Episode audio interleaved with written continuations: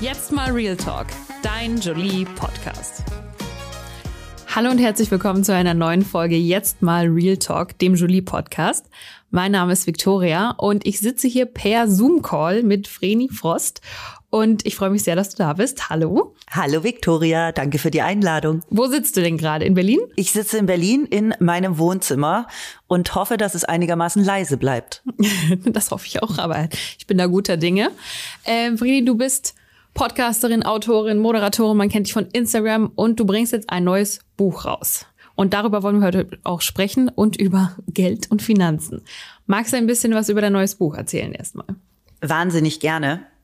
Hätte man mir früher gesagt, dass ich mal ein Buch über Finanzen schreibe, ich hätte dir einen Vogel gezeigt.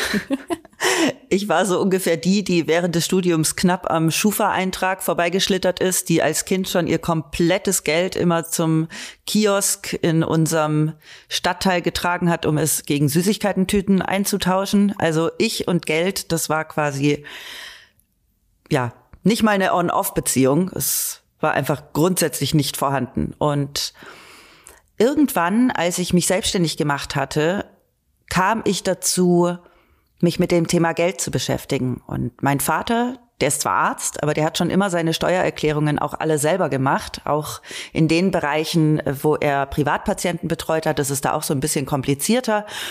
Und der hat mir von Anfang an beigebracht, meine Steuererklärung selbst zu machen. Und da habe ich dann erst mal gemerkt, aha, das passiert also mit meinem Geld und ähm, das und das muss ich beachten. Und mittlerweile erkläre ich meinen Freunden und meinen Geschwistern Steuererklärung, meinen älteren Geschwistern.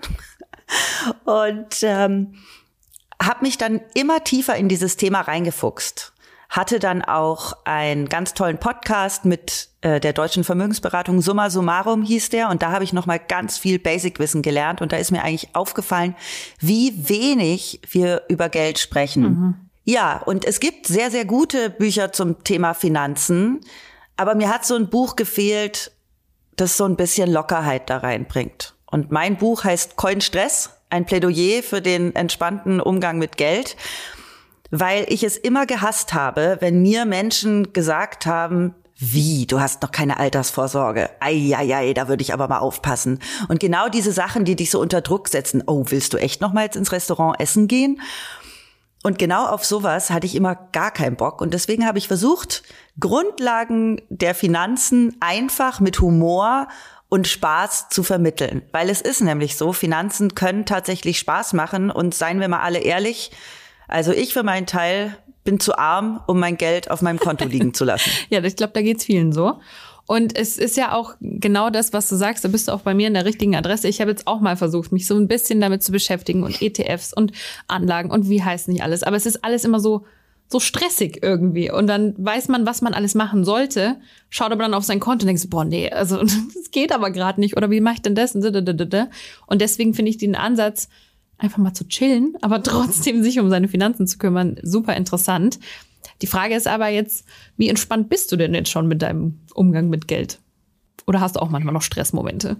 Ich habe manchmal noch Stressmomente, aber generell bin ich relativ entspannt. Ich glaube, gerade als Selbstständige kommen immer wieder Stressmomente, nämlich wenn du das Gefühl hast, du hast gerade eine Flaute in deinem Job und dann kommen natürlich sofort Existenzängste. Und dann ist so, oh nein, ich muss an meinen Fuck It Fund ran. Also Fuck It Fund bezeichne ich den Notgroschen in meinem Buch, den man ja haben sollte, vor allem als Selbstständige. Aber sagen wir zu 90 Prozent bin ich entspannt. Und du hast jetzt gerade angefangen von Aktien, ETFs und so weiter. Das ist ja erstmal überhaupt zu vernachlässigen. Denn die Grundlagen deine eigenen Finanzen beginnen bei was ganz anderem, nämlich ein stabiles Grundgerüst zu haben. Und wie man das aufbaut, das erkläre ich auch in diesem Buch. Und alle stressen sich jetzt, weil man natürlich hört man diese Buzzwords, Krypto, ETFs, Fonds und so weiter. Aber das ist, würde ich sagen, erstmal advanced und wir sollten erstmal anfangen, uns anzugucken, wie ist eigentlich unser Status quo? Wie wollen wir eigentlich unser Leben ausrichten und sind wir dafür genügend abgesichert? Brauchen wir noch was? Was können wir wuppen? Mit dem, was wir haben. Also man muss quasi erstmal schauen, wie ist denn aktuell eigentlich die Lage bei mir und bei mir auch mit meinen genau. Plus-Minus. Da fällt ja auch oft das Keyword Haushaltsbuch. Hast du das auch? Aber ich habe das auch mal angefangen, Aber dann war es mir doch so viele Minus. Wie hast du es denn, wie hast du es denn gemacht, Victoria? Dein Also ich- Haushaltsbuch? Ich habe da eine App benutzt und habe da immer eingetragen. Muss aber sagen, dass ich es entweder total streng gemacht habe, also quasi sobald mich das Geld verlassen habe, war es schon eingetragen, oder dann halt wieder so ein bisschen locker laufen habe lassen über halt eine Woche oder was, dass ich dann am Samstag da gesessen bin und gesagt, wie viel hatten jetzt nochmal die Breze gekostet und der Kaffee, was war? denn? Oh, ja, überschlagen wir mal, machen wir mal fünf Euro oder so. Also ich glaube, ich war dann nicht so strikt oder konsequent, wie man sein sollte. Ich habe vor einigen Jahren angefangen mit einem Haushaltsbuch und dachte so, boah, ich habe so null Bock auf Haushaltsbuch. Ich find's so ätzend. Und habe dann aber auch eine App gefunden. Und du wirst lachen, ich führe dieses Haushaltsbuch jetzt seit Jahren. Auch mit der App.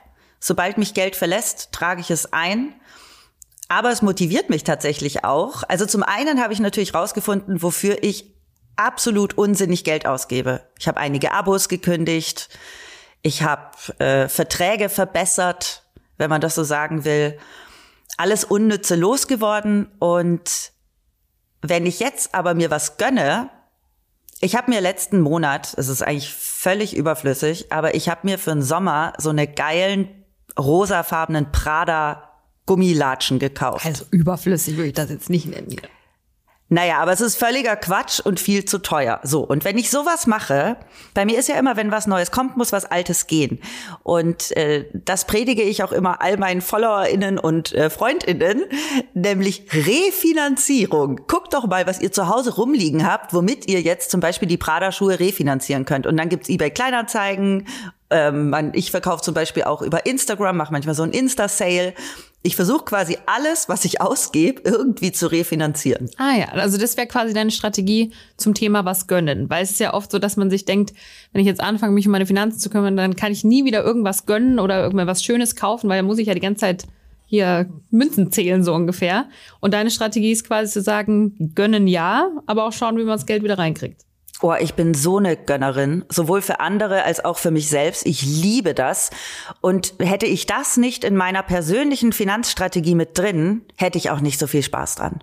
Muss ich dir ganz ehrlich sagen. Also dürfte ich mir nichts gönnen, dann könntest du mein Haushaltsbuch, meine Finanzen und alles vergessen, weil dann hätte ich nämlich keinen Bock mehr drauf. Das Ganze funktioniert bei mir ja, glaube ich, nur so gut, weil Themen, die mir Spaß machen, da fuchse ich mich rein und da habe ich Lust drauf. Und die gestalte ich mir dann so, wie sie für mich am besten sind. Und genau das ist es mit Finanzen auch. Guck nicht drauf, wie es andere machen. Guck nicht drauf, wie viel Geld andere haben. Arbeite mit deinem Status quo und versuch daraus das Beste zu machen. Und das macht, finde ich, am zufriedensten. Da muss man aber für den Status quo auch sehr ehrlich in den Spiegel schauen und zum Beispiel sagen, Oh Gott, ja. ich liebe es, Schuhe zu kaufen und ich kaufe mir einmal im Monat ein paar Schuhe und wenn ich das nicht mache, wäre ich totunglücklich. Da muss man das vielleicht auch einfach einplanen, oder? Anstatt dass man jetzt sagt, ich kaufe jetzt erst nächstes Jahr wieder Schuhe und dann irgendwann.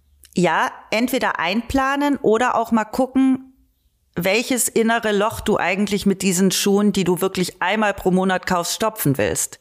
Das ist es ja auch so oft. Ähm, zu Beginn der Corona-Pandemie war ich irgendwie mental so genervt und äh, so überfordert, dass ich angefangen habe, exzessiv online zu shoppen.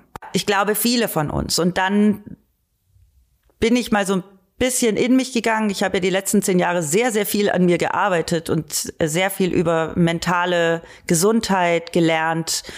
Und gerade wenn du so eine Sachen hast, dass du wirklich sagst, ich brauche einmal im Monat ein paar neue Schuhe, dann willst du keine Schuhe, dann willst du irgendein Loch stopfen.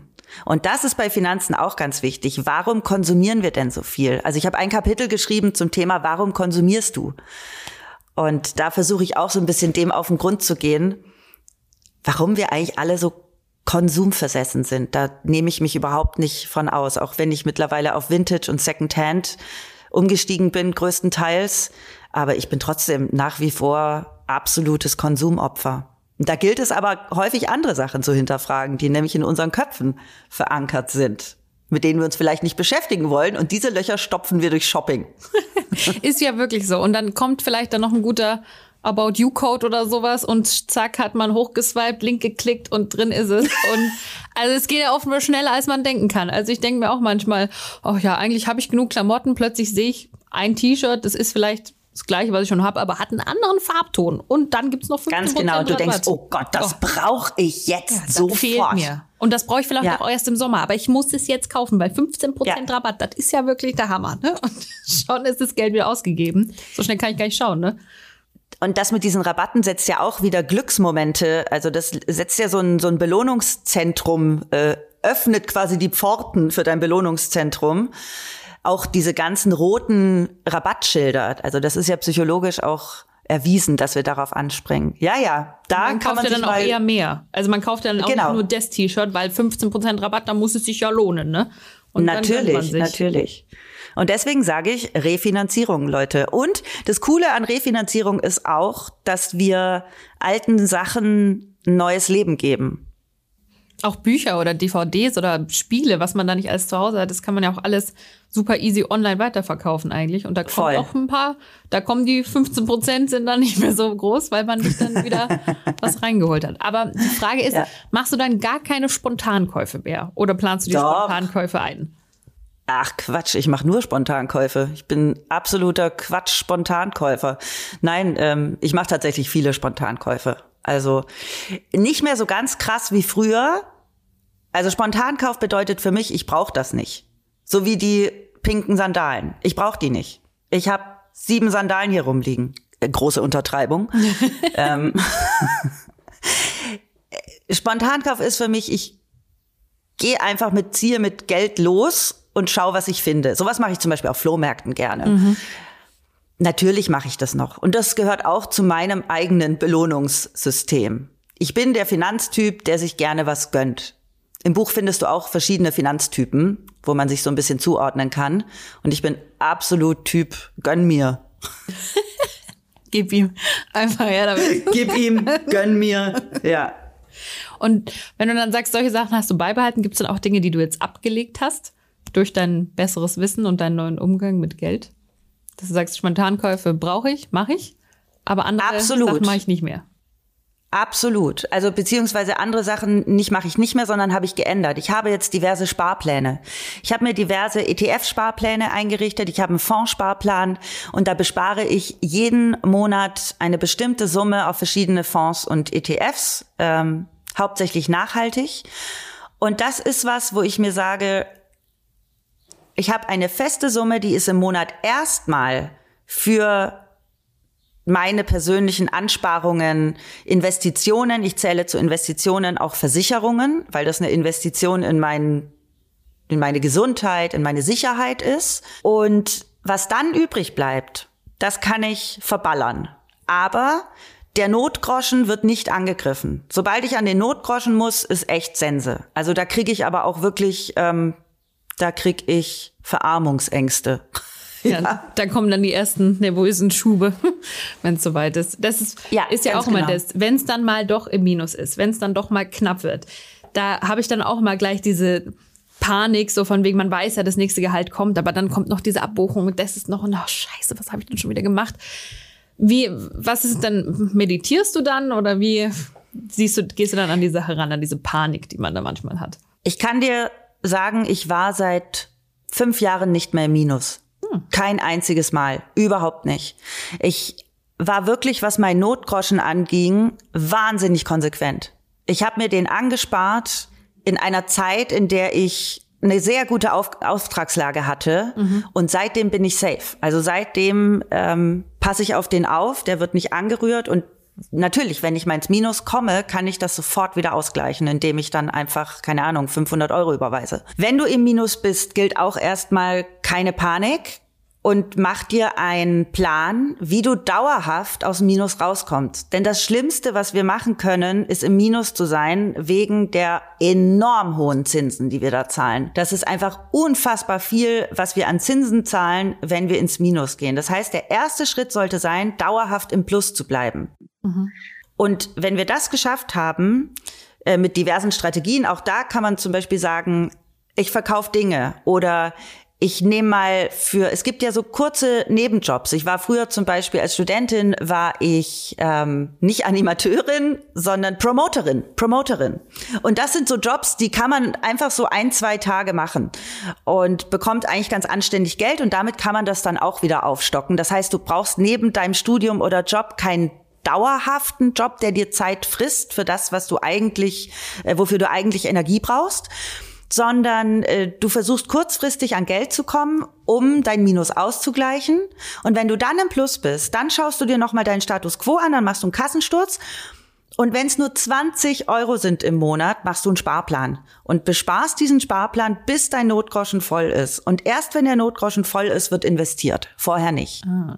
Also es bringt ja jetzt auch nichts, wenn ich jetzt anfange, ETFs zu kaufen und sonst was anzulegen, wenn ich keine Rücklagen habe. Wenn jetzt die Waschmaschine kaputt geht, dann stehe ich da. Aber Hauptsache, ich habe schon fünf ETFs. Genau, das gekauft. ist es. Das macht ja keinen Sinn. Genau, das ist es. Ja, weil dann musst du wieder an die ETFs ran und machst dir natürlich die ganze Rendite kaputt, mhm. indem du daran musst. Das heißt, erstmal, ja, den soliden Fuck it Fund aufbauen. Das heißt, wenn die Waschmaschine kaputt geht, dann sagst du Fuck it, gehst an dein äh, Sparbuch, das dafür angelegt ist, holst das Geld raus. Aber wichtig, sobald du das Geld für die Waschmaschine rausgeholt hast, sparst du das wieder rein mhm. in deinen Notgroschen. Ja. Und was dann darüber hinaus übrig bleibt, damit kannst du dann zum Beispiel, ich habe Sparpläne, die liegen bei 25 Euro. Das ist super easy. Also du kannst echt für kleines Geld schon Sparpläne anlegen und das läppert sich. Es läppert sich, wie der Schwab sagt. Ja, Maike. Aber das ist ja das, dass man halt, glaube ich, denkt, so, ich fange jetzt an zu sparen, ich lege jetzt 300 Euro pro Monat weg und nach zehn Tagen denkt man sich, äh, bräuchte die 300 Euro jetzt eigentlich ziemlich dringend. Man kann ja so klein anfangen. 25 Euro, 20 Euro im Monat, das kommt auch eine Summe, Summe zusammen im Jahr. Natürlich. Na klaro. Und wenn da dann noch, ja gut, jetzt nicht allzu viele Zinsen, aber gerade bei ETFs und so kann das ja schon, funktioniert es auf jeden Fall besser, als wenn du es irgendwie auf dem Sparbuch liegen lässt. Dann gibt's schon eine kleine Rendite. Ja, das ist schon ein kleiner Erfolg. Jetzt haben wir mhm. schon gesagt, was du persönlich gemacht hast. Wie gehst du denn mit so, ich nenne es jetzt mal Gelddruck von außen um? Weil ich finde, da gibt's ja beide Sachen. Es gibt die einen Sachen, die sagen, wie wir schon gesagt haben, um Gottes Willen, warum hast du noch nicht gespart und du hast keine Aktien und was ist denn da los? Und es gibt aber auch die anderen, die sagen, jetzt komm, das gönnen wir uns jetzt mal und das machen wir jetzt auch noch und da, da, da. Und ich bin, also ich neige auch dazu, dass ich, wenn ich so die Tage mit, wie keine Ahnung, mit dem Essen oder so. Wenn die Tage, wenn ich alleine bin, dann ist alles easy und ich, ich gebe nichts aus und ich muss auch nicht und ich kann auch die, die Käufe besser kontrollieren. Wenn ich aber dann mit Leuten shoppen bin oder beim Essen, oh, ich schmeiß noch eine Runde und kauf mal noch ein Wein und da noch ein Dings und da, da, da. Also da, man lässt sich auch so ein bisschen mitreißen, auch was Geld ausgeben lässt. Hast du da einen Tipp? Oder machst du einfach mit? Ich wollte gerade sagen, wahrscheinlich bin ich die Falsche, die du da fragst, weil. Du bist diejenige, die sagt, jetzt komm. Ich, hab, ich, hab, ich bin diejenige, die sagt, komm, jetzt noch ein Weinchen. Aber ich bin tatsächlich auch diejenige, die sagt, ich zahle den jetzt auch. Mhm. Also wenn ich andere versuche, zu irgendetwas mitzureißen, gerade wenn es jetzt noch, komm, wir trinken noch eine Flasche, dann übernehme ich die auch. Mhm. Ähm, und wenn es mir nicht möglich ist, dann kann ich es halt nicht machen. Also da versuche ich mich auch immer ehrlich einzuschätzen. Aber ich habe dir schon gesagt, ich bin echt Fraktion gönn mir. Und dafür spare ich auch, dass ich mir Dinge gönnen kann, weil ich das richtig toll finde. Ich liebe es, Freunde einzuladen, Freundinnen einzuladen, guten Wein zu trinken, gut zu essen. Und das will ich mir auch nicht nehmen lassen. Ich habe während des Studiums es war so geil. Ich glaube, wir alle kennen diese Leute. Also jeder, der schon mal in der WG gewohnt hat, kennt diese Leute, die alles aufrechnen den Teller Nudeln. Ähm, also wirklich so lauter so. Kriegt er noch 1,50 von dir, gell? Ja, genau, so, so Kleinscheiß. Ja, wenn es 1,50 wäre, meistens ist so, ja, so eins, ich krieg noch 1,26 Euro 26 von dir. So Leute, meine ich. Kannst du mir das Paypalen? ja, klar. Und als ich das im Studium hatte mit einer Person, die nicht annähernd aus einem ärmeren mhm. Elternhaus kam, mhm. äh, sondern die eigentlich da gar kein, ja, kein Problem hatte und die wirklich Korinthenkackerin-mäßig das alles aufgerechnet hat. Damals habe ich mir geschworen, wenn ich es mir leisten kann, dann muss mir, wenn ich irgendwie bei mir ein Essen veranstalte oder Leute einlade, muss mir nie im Leben irgendwer auch nur einen Euro geben. Mhm. Und das war so ein Vorsatz, den ich mir gemacht habe, weil ich es gehasst habe, dass ich als Studentin so wenig Geld hatte und echt so am Nullpunkt immer rumgekrebst bin auf meinem Konto. Wie gesagt, Schufa-Eintrag, ließ fast grüßen. Und da habe ich mir geschworen, ich will für mich und meine Freundinnen möchte ich einfach gönnen können, weil ich da echt drunter gelitten habe. Ich habe schon immer gerne gekauft und ähm, bin damit ziemlich, habe mich ziemlich auf die Nase gelegt und ich liebe das einfach. Das also nicht auf die Nase legen, sondern gönnen. gönnen und dann auf die Nase legen. Ganz genau. Aber es ist ja auch so dieser Spruch, von den Reichen lernt man sparen, gell? Kannst du den bestätigen? Kommt drauf an. Mal so, mal so. Ne? Nein. Aber ich kenne Nein, ich glaube nicht. Ich glaube nicht. Ich glaube, du kannst von Menschen, die sehr vernünftig haushalten, die gar nicht unbedingt reich sind, von denen kannst du auch sparen lernen. Weil mein Ziel ist es überhaupt gar nicht groß reich zu werden. Mein Ziel ist es einfach, meinen richtig schönen Lebensstandard zu halten und ähm, gesund zu bleiben und meine Freunde um mich zu haben. Aber mein Ziel ist nicht, dass ich einmal im Jahr auf die Malediven fahren muss und ein Penthouse brauche oder sonst irgendwas. Das ist überhaupt nicht mein Ziel. Jetzt haben wir ja schon viel drüber gesprochen, wie man, was das Ausgeben angeht. angeht. Aber man muss ja irgendwann auch Geld einnehmen. Kannst du denn gut verhandeln? Ja, mittlerweile kann ich tatsächlich gut verhandeln. Vor allem, ich habe ja, was viele gar nicht wissen, ich habe schon während meines Studiums angefangen, als Rhetorik- und Kommunikationstrainerin zu arbeiten. Das habe ich echt einige Jahre lang gemacht und bin, glaube ich, was meine Kommunikation angeht, ganz gut aufgestellt. Und was Verhandeln mittlerweile angeht, ich meine, ich werde jetzt 40 im Juni und bin jetzt schon lange in der Branche unterwegs, kenne meinen Wert, weiß, was ich kann. Und das kommt mit der Zeit. Wenn du neu im Business bist, hast du noch gar nicht so viele Erfahrungen und Vergleichsmomente, die du heranziehen kannst, um dich selbst aufzustellen. Und du wächst eben an den Aufgaben, die du hast, wenn du das willst. Also wenn du da Bock drauf hast, dran mhm. zu wachsen, dann ist das sehr, sehr gut für einen selbst. Und ja, ich kann mittlerweile gut verhandeln. Also wenn jemand meinen Preis nicht zahlt, dann sage ich auch eher ab, als dass ich entgegenkomme. Mhm. Es ist ja vielleicht auch fürs Verhandeln, auch jetzt im, im Bewerbungsgespräch oder Gehaltsverhandlungen so, ähnlich wie bei den Finanzen, man muss ja auch mal gucken, was ist der Status quo. Und ich habe da zum Beispiel das Learning gehabt, er ist gar nicht so schlecht, wie ich mir vielleicht denke, so dass ich mir denke, oh, ich hätte gern ein bisschen mehr, aber hm, kann ich das überhaupt? Und dann schaue ich mir mal meinen Lebenslauf an und vielleicht war das nur ein Praktikum oder nur ein Volontariat, aber ich habe ja trotzdem schon jahrelange Berufserfahrung und die bringe ich ja auch mit in meinen Job. Und dementsprechend kann ich ja auch Geld dafür verlangen. Also ich finde, oft verkauft man sich halt unter Wert, weil man sich denkt, ah, da war ja nur, da war ich ja nicht ganz in der Berufstätig oder was auch immer. Aber man kann ja so viel mehr und man hat ja schon viele Dinge gemacht. Genau das ist es. Gerade wir Frauen tendieren dazu, unser Licht immer unter den Scheffel zu stellen. Mir ist es gerade aufgefallen, als ich zu dir gesagt habe, ich habe glaube ich, ganz gute Kommunikationsskills. Als als zu sagen, ich habe ganz gute Kommunikationsskills. Also Vor allem, weil du davor gesagt hast, du hast da getrainiert und du hast da Kurse genau. gegeben. Also. Und das ist sowas, das hätte mir jetzt eigentlich auch gerade nicht passieren sollen, weil ich sowas nämlich versuche zu vermeiden. Aber es ist schwer, weil wir wurden so sozialisiert, äh, die Gesellschaft hat uns so erzogen quasi, dass wir Frauen doch immer eher zurückstecken, unser Licht unter den Scheffel stellen. Und da sage ich auch ganz klar, geht in Gehaltsverhandlungen. Denn was vielen Arbeitnehmern ArbeitnehmerInnen gar nicht so bewusst ist, was nämlich auch erst mit im, im Laufe der Zeit kommt eines Jobs, ist, auch bei Vorstellungsgesprächen, ihr geht da nicht nur hin, um euch zu präsentieren, sondern es ist einem nie bewusst, dass ein Vorstellungsgespräch auch dazu da ist, dass ihr überhaupt entscheidet, habe ich überhaupt Bock auf diese Firma? Habe ich überhaupt Bock auf dieses Unternehmen? Und ganz viele sehen sich da immer so in der Bittstellerposition. Ja. Ich brauche diesen Job, ich will diesen Job. Nee, Mann. Wenn dir das Unternehmen nicht passt, dann müssen die dich erstmal überzeugen. Und der zweite Punkt ist, gute MitarbeiterInnen sind heute richtig rar. Ich kenne so viele Leute hier in Berlin, die gerade in der Kreativbranche arbeiten, die keine guten Leute finden.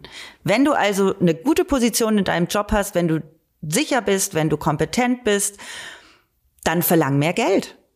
Das ist dein gutes Recht und da wird sich eine Arbeitnehmerin, Arbeitnehmer viermal überlegen, ob er dich gehen lässt, ähm, sondern wahrscheinlich wirst du mehr Geld bekommen.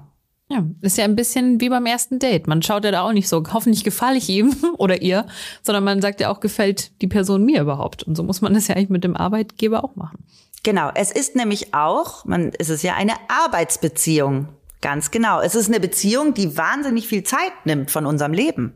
Das ist ja auch, finde ich, sowas, was man durch Corona auch noch mehr gelernt hat. Wenn man 40 Stunden oder mehr mit, seinem Ar mit seiner Arbeit verbringt, dann muss es schon auch eine gute Arbeit sein und man muss da auch Spaß haben und sich wohlfühlen. Weil sonst, ähm, wenn du sonst, wie gesagt, im Lockdown nichts anderes hast, dann wirst du auch schnell depressiv, so gefühlt. Aber hallo, ja. Absolut. Jetzt haben wir Männer und Frauen. Würdest du sagen, dass Männer und Frauen unterschiedlich Geld ausgeben oder unterschiedlich sparen? Ja, auch das ist so ein gesellschaftliches Ding, denn früher hat der Mann die Finanzen übernommen. Also der Mann hat bestimmt, wie viel eine Frau ausgeben darf, ob sie überhaupt was ausgeben darf, ob sie überhaupt haushalten darf mit Geld selbst. Und da haben wir uns die letzten wenigen Jahrzehnte ja erst rangewagt, selbst als Frauen unser Geld zu verwalten.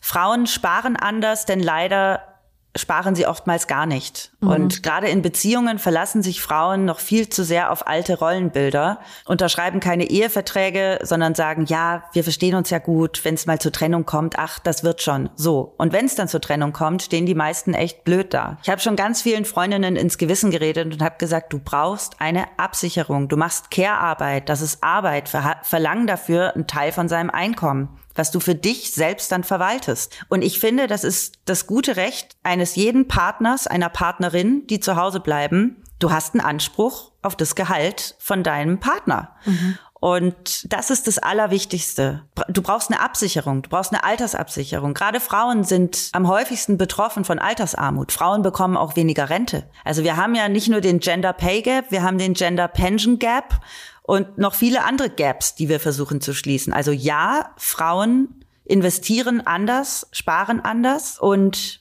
Frauen geben aber auch gerne aus. Also wenn wir uns mal den Markt anschauen, sind Frauen ja die beliebteste Zielgruppe, die du haben kannst. Ja, klar. Aber es ist ja dann auch wieder der Teufelskreis. Also man geht ins Gehaltsgespräch und verkauft sich unter Wert. Dann kann man nicht so gut sparen, vielleicht wie der Partner, und dann gibt man aber gern Geld aus. Ja, super. Ja, super, ganz genau. Ja, und deswegen hilft hier der ehrliche Blick auf die eigenen Finanzen und auch der Mut, Dinge anzugehen. Und das Witzige ist schon, allein ein Haushaltsbuch kann dir helfen, mutiger zu werden, weil du dann endlich mal auf einen Blick siehst, wofür gebe ich denn Geld aus? Oh Mann, ich gehe jeden Morgen zum Bäcker und hole mir einen Kaffee. Mhm. Kostet 3,50 Euro. Ha, vielleicht trinke ich den Kaffee doch erst im Büro und spare mir die 3,50. Rechne mal hoch, was es ist im Monat. Ähm, und ich wünsche mir einfach, dass vor allem Frauen in ihren Finanzen emanzipierter werden. Denn wenn man anfängt, sich mit Finanzen auszukennen, dann wird man mutiger. Und dann fängt es an, Spaß zu machen und dann kommen auch die Erfolge. Aber um sich auszukennen, muss man halt sich erstmal reinfuchsen. Und davor haben viele Angst. Und diese Angst will ich ihnen eben mit Coinstress nehmen. das ist eben das, was wollte ich auch gerade sagen. Gott sei Dank gibt es jetzt eben Bücher und Autorinnen wie dich, wo man das auch ein bisschen lernen kann, weil ich habe auch, oder kenne ich ja auch von mir selber, ich weiß nicht genau, wie ich da rankomme an die Sache. Dann informiere ich mich ein bisschen, aber habe eigentlich schon noch ein paar Fragen. Meine Freundinnen kennen sich auch nicht so gut aus und von meinen männlichen Freunden würde ich jetzt auch nicht jeden nach Rat fragen, weil ich halt dann, man hat dann, dann schon das Gefühl, man ist so das kleine Dummchen und man muss sich jetzt vom großen Mann die Welt erklären lassen, so. Und darauf hat man ja auch keinen Bock. Also da kenne ich auch nur ein, zwei, wo ich wirklich sagen würde, du, ich verstehe es nicht, kannst du mir das mal bitte erklären? Und wenn du dann natürlich nur dein Partner weiß, wie es funktioniert, ja, toll. Und wenn du niemanden hast zum drüber sprechen, kannst du es ja auch nicht lernen. Nimm dir doch einfach zwei, drei Freunde, Freundinnen und macht so eine Art Finanzclub. Früher gab es einen Buchclub. Ihr macht jetzt einfach einen Finanzclub und nehmt euch irgendein Thema vor, was ihr beackern wollt. Trefft euch, keine Ahnung, einmal im Monat, alle zwei Wochen und dann sprecht ihr drüber. Und du wirst sehen, wie schnell ihr alle merkt, Alter, das ist ja gar nicht so schwer. es also, ist nicht so schwer wirklich, wir sind nicht allein. So. Ja, genau so ist es. Ja, das ist echt eine gute Idee. Vor allem, weil es ja oft so ist, also man kommt ja dann doch manchmal, auch wieder, man spricht ja nicht über Geld, aber doch, aber wenn man dann drüber spricht, dann ist so, okay, die hat genau das gleiche Problem wie ich, cool. Dann kann ich ja, mit drüber reden. Man denkt ja immer, man ist die Einzige, die es nicht auf die Reihe bekommt. Aber das stimmt ja gar nicht. Das ist ja auch bei ganz vielen Gesundheitsfragen so. So wie wir angefangen haben, jetzt über Perioden zu sprechen, fangen wir doch jetzt mal Mentale an, Gesundheit. über Finanzen zu sprechen. So, ganz genau. Ganz ja. genau. Das muss man einfach einmal ansprechen und in der Runde werden bestimmt über die Hälfte auch sagen, hey, kenne ich. Natürlich. Mindestens die Hälfte. Absolut. Das, das ist ein guter Tipp. also einen Finanzclub machen wir statt einem Buchclub. Sehr gut. Kann man ja auch mhm. mit einer mhm. Flasche Wein kombinieren, ne? Da macht es gleich viel mehr Natürlich. Spaß, würde ich sagen. Nur dann nicht irgendwie schön angeschickert anfangen, Sachen zu kaufen. Ach komm, wir gehen jetzt noch in Online-Shop. Ah komm, ich habe jetzt hier gerade einen ETF gekauft. Ich kaufe gleich noch fünf andere Sachen. Ja, genau. Also es geht ja auch erstmal ums Verständnis. Also ja. Vor einem, letztes Jahr habe ich noch überhaupt nicht gewusst, was vorne und hinten ist quasi. Und jetzt, wenn man allein schon weiß, was ist denn ein ETF, dann ist er auch nicht mehr so gruselig. Genau so ist es. Ja, und das ist ja auch mit allem so. Also alles, was du nicht kennst, macht dir erstmal Angst. Mhm. Oder nicht unbedingt Angst, aber dem bist du erstmal so ein bisschen skeptisch gegenüber. Und sobald du anfängst, dich mit Dingen zu beschäftigen, nimmt es ihnen die Angst, weil du dich anfängst auszukennen. Mhm. Absolut. Und was war denn so dein aller, allererster Aha-Moment in Sachen Geld oder Sparen? War der mit, mit Druck verbunden oder war das so ein Moment, wo du dachtest, ach, so funktioniert das oder hm, das sollte ich mal tun? Das waren die Steuererklärungen mit meinem Papa. Mhm. Auch so ein Thema? Ganz eindeutig, ganz eindeutig. Mein Papa hat sich da Jahr für Jahr mit mir hingesetzt, bestimmt über drei, vier Jahre und ist das immer mit mir durchgegangen und irgendwann hat's geschnackelt. Im ersten Jahr warst du noch so, was tut dieser Mensch da? und im zweiten Jahr bist du so, okay, Stammdaten, ja, check ich schon mal und so, aber gar kein Bock. Und im dritten und vierten Jahr habe ich gecheckt, ach geil, okay, verstehe. Und das geht dahin und das passiert hier, das kann ich absetzen. Und das war so der erste Aha-Moment, wo ich gemerkt habe, ich habe mein Geld selber in der Hand. Mhm. Und würdest du da sagen, also wenn jetzt jemand keinen Papa hat, der sich damit auf, auskennt, Steuerberaterin, was kann man da, wo ist da der erste Weg zur Steuererklärung? Weil ich finde, das ist auch in meinem Freundeskreis immer so, das machen wir alle. Der eine macht es mit der App, der andere macht so, aber jeder hat so das Gefühl, eigentlich könnte man da noch mehr rausholen. Ich hatte nie eine Steuerberaterin, deswegen kann ich dazu gar nichts sagen. Ich glaube, dass die dir sehr gut helfen können. Vielleicht gibt's ja auch sowas, vielleicht bieten ja Steuerberaterinnen auch Kurse an, wo man so die Einstiege lernt zum Steuern machen. Das wäre ganz sinnvoll. Und ich arbeite, es gibt ja vom Finanzamt das Elster-Programm, mhm. äh, was man eigentlich eintragen kann. Ich arbeite aber mit einem anderen Programm schon seit über zehn Jahren von der Akademischen Arbeitsgemeinschaft. Ich glaube, das heißt steuertipps.de. Und mit denen mache ich seit über einem Jahrzehnt meine Steuern und da wird dir auch, da werden dir Hinweise gegeben. Hast du das beachtet? Hast du dein Fahrzeug eingetragen? Hast du den Weg zur Arbeit berechnet? Hast du ein Arbeitszimmer? All solche Sachen. Und da wirst du so ein bisschen an die Hand genommen und durchgeführt. Und das funktioniert sehr gut. Und das ist ja auch wahrscheinlich, das macht man ein paar Mal und dann kennt man sich aus. Es ist ja genau, eigentlich gar nicht gesagt, so schwierig. Erst letzte Woche, ähm, meine Schwester und ihr Mann planen eine neue Unternehmung und sind beide aber angestellt und haben gemeint, ey Vreni, wie schwer ist es eigentlich, eine Umsatzsteuererklärung zu machen? Habe ich gemeint, überhaupt nicht schwer. Gar nicht schwer. Schaffen wir das? Und ich so, ja, das schaffen wir, das ist überhaupt kein Problem. Weil äh, wenn du es, ich mache jeden Monat eine Umsatzsteuererklärung, muss ich machen als Selbstständige mittlerweile. Da gibt's verschiedene Regelungen, ich muss es jeden Monat machen. Und wenn du mal drin bist in dem Thema, dann merkst du, das ist alles keine Raketenwissenschaft. Echt nicht. Es ist vielleicht nicht meine Lieblingsbeschäftigung, nein, garantiert nicht. Aber es ist nichts, was man nicht selber bewerkstelligen kann. Das ist vielleicht auch ein gutes Motto in grundsätzlich im Thema Finanzen. Es muss dir nicht das Allergeiste sein, was du jemals gemacht hast. Du musst es verstehen und dann ist es auch wirklich nicht mehr so schwer. Genau so ist es. Und jetzt sind wir quasi schon leider am Ende. Ich könnte da noch ewig drüber reden, sag ich dir ehrlich. Und jetzt zum Abschluss eine Frage noch. Jetzt habe ich keine ETFs, ich kann diesen Monat auch nicht sparen. Ich komme zwar gut hin, gehe nicht ins Minus, aber hm, ne, was mache ich denn jetzt heute, nachdem ich die Folge angehört habe, als allererstes für meine Finanzen, für meinen Spar, für mein Geldbewusstsein? Du machst ein Haushaltsbuch. Das allererste, womit du heute anfängst, und das ist mein einziger Tipp, denn wir wollen hier schon wieder nicht überfrachten. Ich könnte auch fünf Tipps geben. Nein, mein erster Tipp ist, du machst jetzt für drei Monate, drei bis sechs Monate ein Haushaltsbuch. Wie gesagt, ich mache es jetzt seit Jahren. Mhm. Ähm, meine App heißt, äh, ich glaube, die heißt Money Control. Mit der komme ich super klar. Da kann ich eigene Kategorien einfügen, zum Beispiel für meine Haustiere. Ich habe ja drei Katzen. Es gibt eine eigene Kategorie für die Katzen und da kannst du alles kategorisieren, was für dich persönlich wichtig ist. Zum Beispiel, ich habe kein Auto, das fliegt bei mir schon raus. Und dann vergisst du aber auch nichts. Du vergisst kein Abo, ob Netflix oder Audible oder sonst irgendwas. Du vergisst dein Fitnessstudio nicht, alle Versicherungen. Und dann wird erstmal schön drei Monate geguckt, wie gibst du eigentlich ehrlich Geld aus? Und daraus wirst du ganz viel lernen. Der Wahrheit ins Gesicht blicken quasi. Ja, das müssen wir halt auch ab und zu, ne? Anders geht das nicht. Siehst, das ist das perfekte Schlusswort. vielen, vielen Dank, Frini. Es hat mir sehr viel Spaß gemacht und das war, ich, ich habe viel gelernt. Ich hoffe, unsere Zuhörerinnen lernen auch viel. Und verrat uns noch, wann kommt dein Buch raus? Am 23. Mai wenn mich nicht alles täuscht. Perfekt. Coinstress. Es kann sich um ein paar Tage verschieben, verschieben, aber da sagen wir auch Coinstress, denn es kommt garantiert. Eben, kein Stress ist, Coinstress ist das neue Motto. Vielen Dank und alle Sehr gern. Bis zum nächsten Mal. Noch mehr zum Thema und zu allen weiteren Dingen, die dich bewegen und interessieren, findest du bei uns im Heft auf jolie.de und auf Instagram, Pinterest und Co. Jetzt mal Real Talk ist eine Podcast-Produktion der Mediengruppe Klammt.